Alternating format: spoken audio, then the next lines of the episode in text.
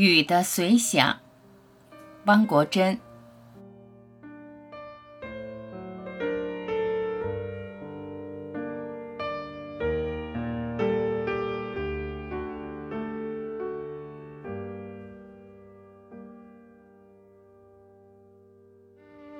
有时外面下着雨，心却晴着；又有时外面晴着，心却下着雨。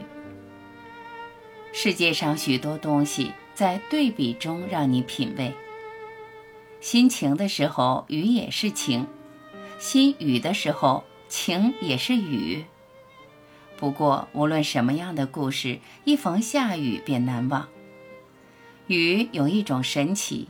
它能弥漫成一种情调，浸润成一种氛围，镌刻成一种记忆。当然，有时也能瓢泼成一种灾难。春天的风沙，夏天的入闷，秋天的干燥，都使人们期盼着下雨。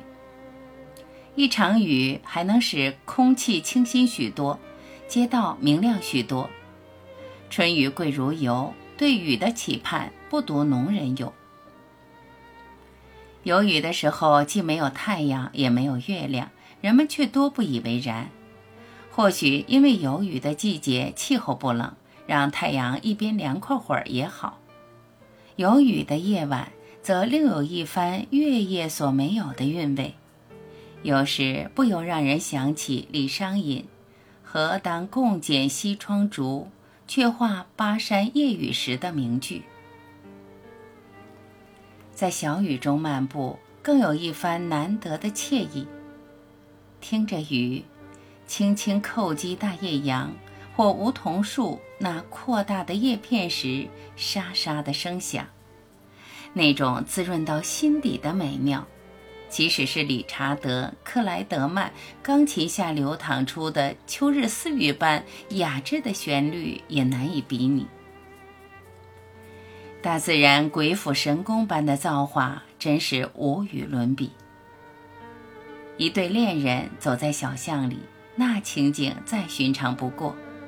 但下雨天，手中魔术般又多了一把淡蓝色的小伞。身上多了件米黄色的风衣，那效果便又截然不同。一眼望去，雨中的年轻是一幅耐读的图画。